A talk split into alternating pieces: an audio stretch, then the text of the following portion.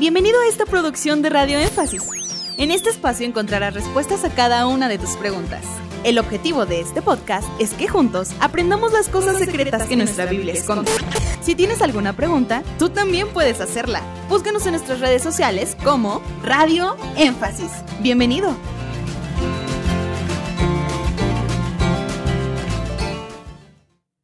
Una persona que se hace la vasectomía puede ser de la novia de Cristo? No, no, no puede ser de la novia de Cristo. Textualmente lo dice Deuteronomio capítulo 23. Creo es el versículo 1. ¿Quieres corroborarlo? Para tener eh, una base bíblica. Deuteronomio 23. No entrará en la congregación de Jehová el que tenga magullados los testículos o amputado su miembro viril. Creo que los términos usados en ese versículo, lo único que tenemos que hacer es modernizarlos y entenderemos que ninguna persona que se haga la salpingoclasia, la vasectomía, ninguna persona que se corte las trompas de falopio, ninguno de ellos que impida el nacimiento, que impida procrear, que es una ordenanza divina, puede ser parte de la novia de Cristo. El trasfondo del mandamiento tenemos el primer mandamiento. El primer mandamiento que se le dio al ser humano fue en relación a ayudar a poblar la tierra. El Señor le dice a Adán, multiplíquense, fructifiquen, enchid la tierra, poblen la tierra, llenen la tierra. Entonces, alguien que va en contra de ese mandamiento es alguien que daña sus genitales para poder procrear. Por tanto, la sentencia que se da ahí en Deuteronomio es será excluido de la congregación de Jehová. No entrará. No entrará.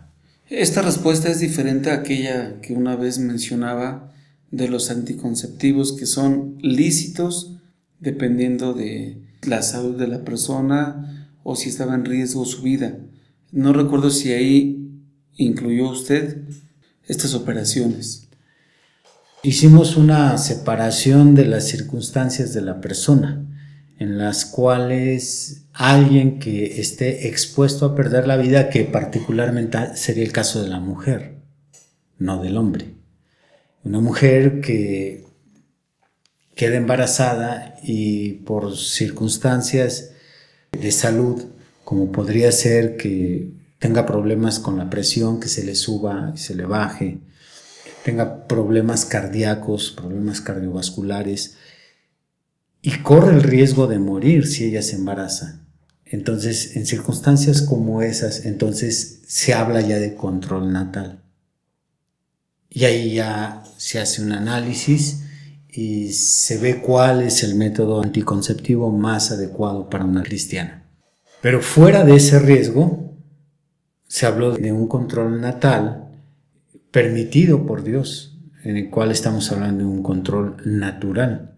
¿Por qué? Porque Dios diseñó o permitió que la mujer tuviera un calendario periódico en el cual ella fuera infértil. Entonces tenemos que traer esta enseñanza a la cristiandad y descartar los métodos modernos en los cuales muchas veces está la misma unción que estuvo en los días de Egipto, querer deshacerse de los niños.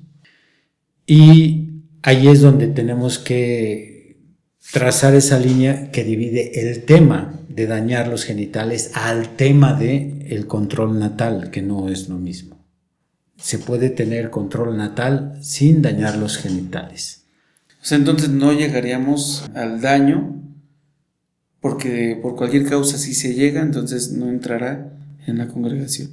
Sí, y la pregunta que es, puede ser de la novia, yo me iría más lejos, yo diría, ¿podrá ser salvo?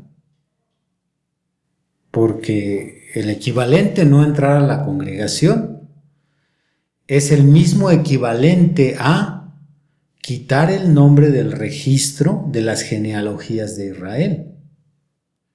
Hay nombres que se borraban de esas genealogías. Para un judío era una de las cosas que los ponían a temblar, que ellos no tuvieran su nombre en los registros. Aprovechando ahorita que estamos hablando del tema de Zacarías, estudiamos el libro de Esdras yo recomendé que para este estudio leyeran Esdras, Nehemías. Si tú lees el libro de Esdras y te vas hasta el último capítulo, te darás cuenta que hubo unos que fueron excluidos de la congregación porque sus nombres no aparecieron en las listas. Eso es sombra y figura de en la actualidad, bajo la dispensación de la gracia, que tu nombre sea borrado del libro de la vida del Cordero. Entonces, digamos que la pregunta debe llegar más lejos, ya no sería, ¿será de la novia? sino, ¿será salvo? Es por eso que es tan delicada esta situación, pero que hoy en día se vive mucho, ministro. Yo recuerdo casos continuos donde el doctor diagnostica que la mujer se le tiene que quitar o se tiene que operar forzosamente o se le tiene que quitar la matriz. Entonces, no sé si equivale también lo mismo al quitar la matriz, porque están este, quitando el medio por el cual pueda nacer un nuevo ser.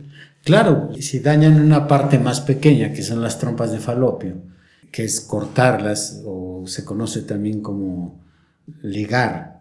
Entonces, cuando se corta, que es el conducto por donde el óvulo de los ovarios viaja para encontrarse con el esperma en el útero, si eso se interrumpe ya es delicado ahora quitar la matriz con mayor razón.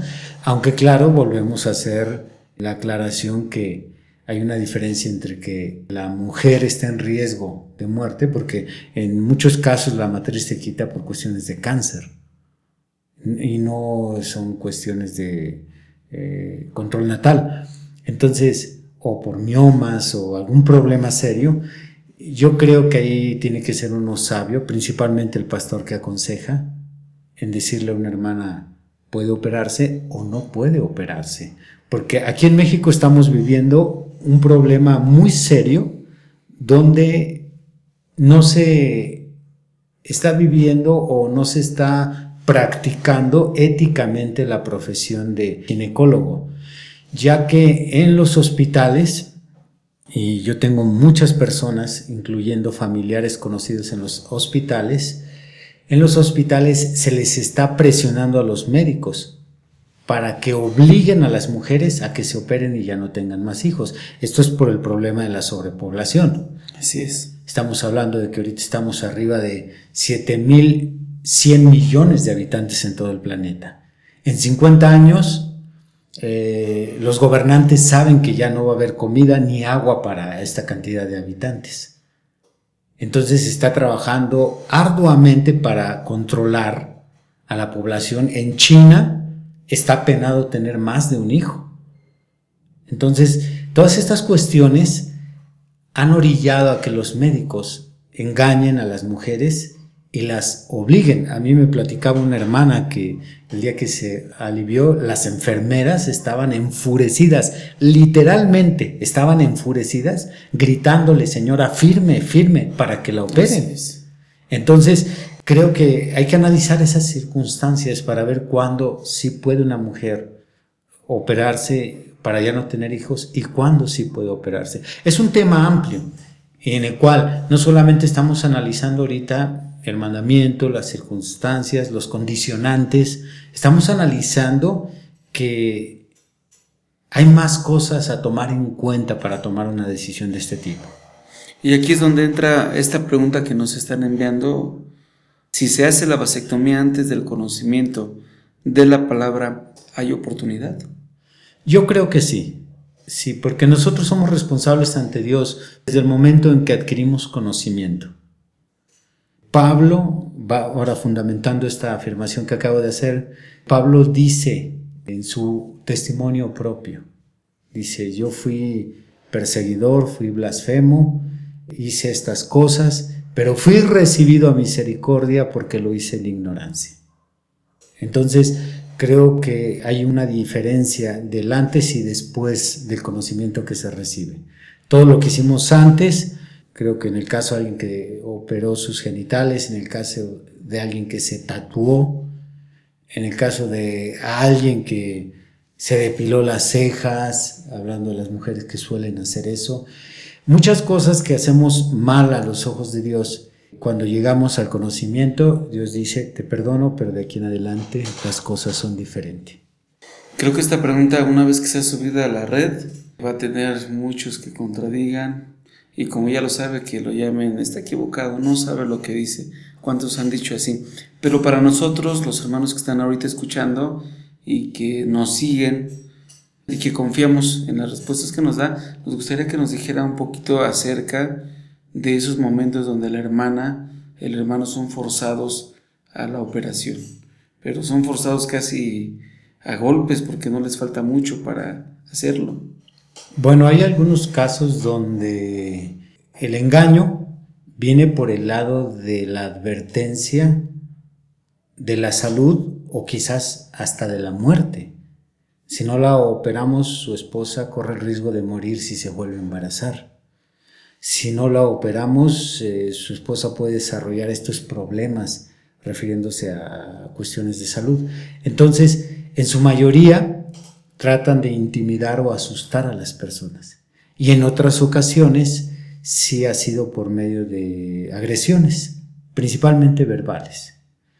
Y este tipo de hermanas, pues si ya tienen conocimiento sobre esto que estamos hablando, van a tener que enfrentar su prueba y pararse en una posición firme en su fe y defender lo que creen.